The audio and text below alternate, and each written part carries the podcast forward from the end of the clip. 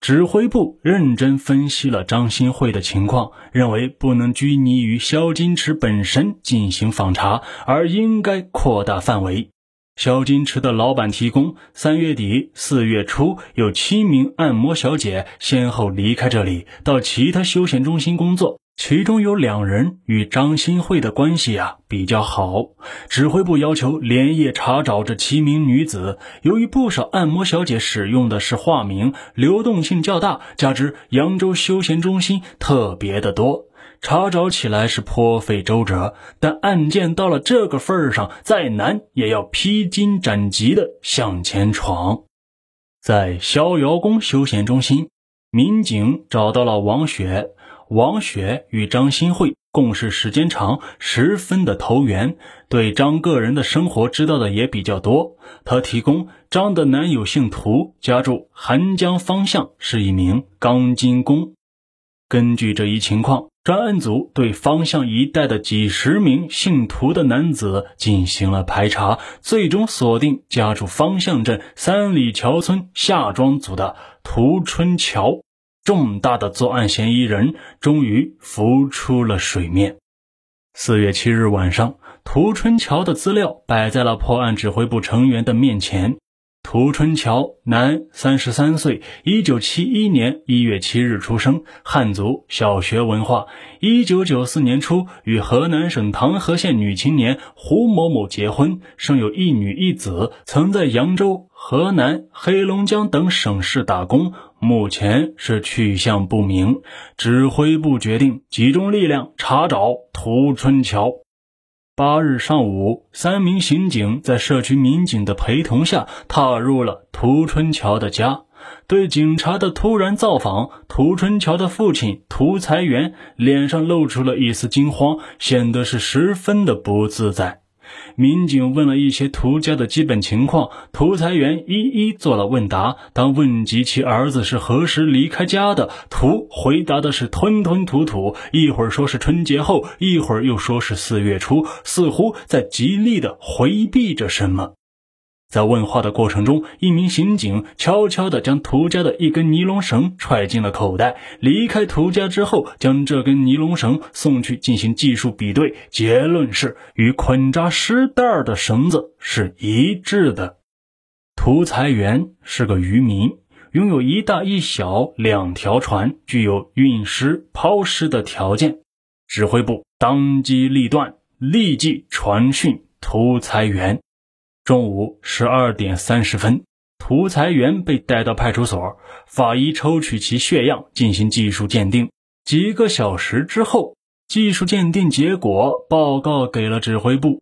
涂才元的血样与尸块内所留的男子体液基因型相同。通俗的说，张新慧体内的男子体液是涂才元所留。涂才元的体液怎么会留在张新慧的体内？他与张新慧有什么关系？是强奸杀人，还是死后奸尸？民警们是百思不得其解。有了技术鉴定作为后盾，审讯涂才元相对比较容易。一番口腔舌战之后，涂才元缴械投降，供认了事实真相。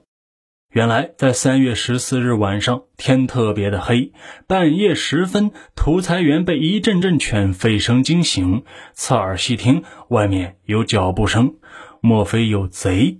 想到这里，他睡不住了，他披衣起身，摸黑走到门前，悄悄地拉开门栓，想看个究竟。门刚打开，一条身影就闯了进来，与涂才元撞了个满怀，一看是儿子涂春桥。这么慌慌张张的干什么？涂才元责怪的道：“我怕被汽车撞死的小子变成鬼来追我。”涂春桥胡诌了一句，用以掩饰自己的惊慌。两个人也没有再说什么，各自进了自己的卧室。涂才元躺在床上，发现儿子进入房间之后，并没有安安稳稳的睡觉，电灯忽开忽熄，给人心思重重、焦躁不安的感觉。一觉醒来，天已蒙蒙亮。涂才员发现儿子已经在洗衣服了。过了一会儿，儿子出了家门，涂才员不放心，起床查看，见洗衣盆内的水是红色的，他心中一凛，预感到不妙。他叫醒老伴涂红女，分头去寻找。涂才员在村组工房后面见到了儿子，问道：“你一大早在这儿干什么呢？”“杀了两只羊。”涂春桥低着头，“傻羊？杀了人了吧？”涂才元说出了自己的猜想。此时，涂红女也找了过来，两个人一起盯着儿子。扑通一声，涂春桥跪在父母面前，悲声道：“你们不能报案，一报案我的命就没了。”听到这话，涂氏夫妻脸色唰的一下就白了。他们万万没想到，儿子成了一名杀人犯。你肯定是把张新慧杀掉了。”涂红女说。涂春桥没有吭声，默认了这一事实。那你打算怎么办？涂才元问道。用板车把尸体拖到船上，扔到湖里去。涂春桥说出了自己的想法。唉，涂才元长叹了一声，没有再答话。晨光中，他的眼睛里闪着泪花。接下来，父子两人从工房里搬出了涂春桥已用蛇皮袋盛好的尸块，用板车运到停在光明桥附近的船上。随后，涂春桥骑着自行车独自回家。涂才元将小船划到了少博湖口，又将尸块搬到大船上，用渔网给遮盖好。